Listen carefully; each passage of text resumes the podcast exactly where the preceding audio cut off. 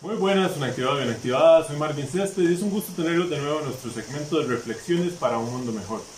En el segmento de hoy vamos a continuar con el cuarto de, los, de la sabiduría tolteca, de los acuerdos que nos, nos legaron, nos dejaron para aprender de ellos. Y eh, en estos cuatro acuerdos básicamente lo que hemos hecho es tratar de ir creando una actitud de mejora, de, de un esfuerzo de nosotros mismos para llevarnos bien con los demás y con nuestro, con nuestro ser interior también. Hacer lo mejor que podamos es, es este cuarto acuerdo. Básicamente lo que nos dice es buscar cómo dar la mejor versión de mí en todo lo que haga. En otras culturas, los, los japoneses tienen una palabra que se llama el kaizen, que es una actitud de mejora constante.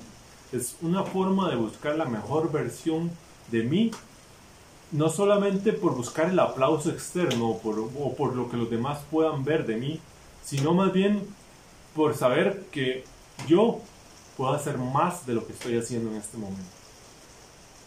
Es un compromiso con nosotros mismos por, por seguir mejorando. Un, un, ejemplo que podemos eh, tratar de, de, visualizar o de traer a, a, la, a, nuestra realidad es ese equipo de fútbol que llegó a la final sin ser el favorito.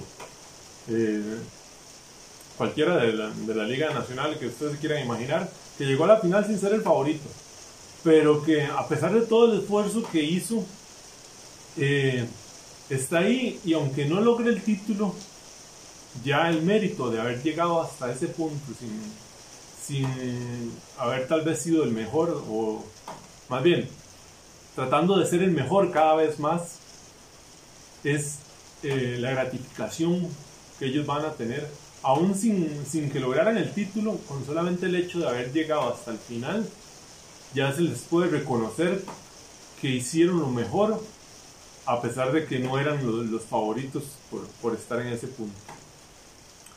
Y esa va a ser la, gratificación que podrían tener todos los jugadores algo parecido podemos hacer con nuestra vida. Eh, sabemos que tal vez siempre va a haber personas mejores que nosotros, pero no estamos compitiendo contra ellas.